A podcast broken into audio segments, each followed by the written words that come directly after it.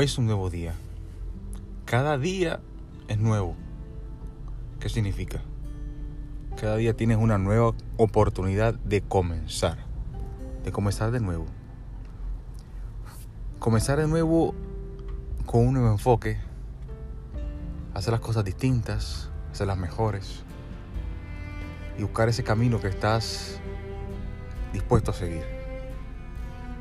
Si fracasaste ayer, entonces ya no importa ayer. No importa el fracaso, solo lo aprendido de él.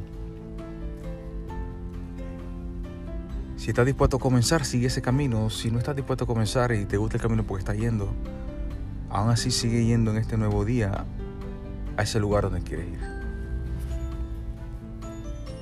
Enfócate en más bien qué quieres de tu vida cuál es la dirección que debes tomar, qué cosas debes hacer, quién quieres ser. No te enfoques en quién no quieres ser. Enfócate en qué quieres de tu vida, en dónde te ves. ¿Qué haría esa persona eh, que tú visualizas? ¿Qué haría ese ejecutivo, ese artista, ese pintor que tú admiras? Que ha tenido éxito o esa persona que vas a ser tú con ese éxito que vas a lograr tener.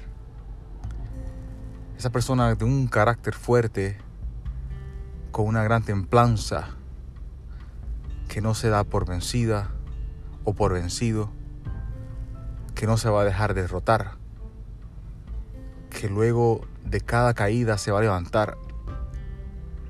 Así como en la película de Rocky, donde se levantaba y se levantaba y se levantaba en contra de Apollo Creed. Al final no llegó el campeonato, pero se ganó el respeto de las personas. Una película muy inspiradora, en donde nadie lo conocía en el mundo, pero luego gritaban Rocky, Rocky, Rocky, tú eres el Rocky de tu propia vida.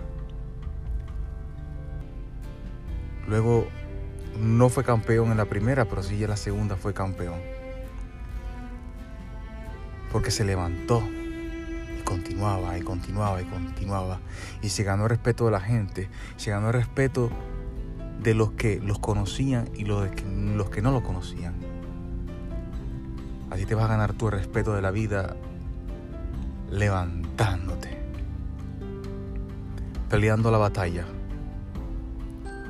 logrando el objetivo que quieres ser, logrando la meta que quieres lograr. No te des por vencido, levántate y pelea. Anota que, que no funcionó. Y ahora miremos qué es lo que va a funcionar. Si quieres llegar a ser una persona grande en negocios, o si quieres llegar a ser un pintor importante, trabaja en eso pero mira, cada día levántate con ese mismo ánimo. Duerme poco, pero duerme bien. Trabaja más para ti. No pierdas tu tiempo en cosas vaganas como la tele o algún juego sin significado que no aporta nada a tu meta a tu propósito en la vida, a tu destino. No escuches a aquellos que no valoran tu esfuerzo o simplemente te critican sin una crítica constructiva, más aquellos que te critican con crítica constructiva y le das permiso de ser parte de tu vida, escúchalos. Pero enfócate más bien en lo que sirve y no lo que no sirve. No andes por ahí dándole a las personas explicaciones del por qué cuando ves que esas personas no tienen propósito en la vida y andan en una vida sin rumbo, vagando. Mira lo que pasó en este fin de semana con Kobe Bryant. No un santo, pero sí una persona que nos dio mucha alegría jugando el deporte de baloncesto. Murió a los 41 años de edad con su, con su, una de sus hijas. Qué corta fue su vida.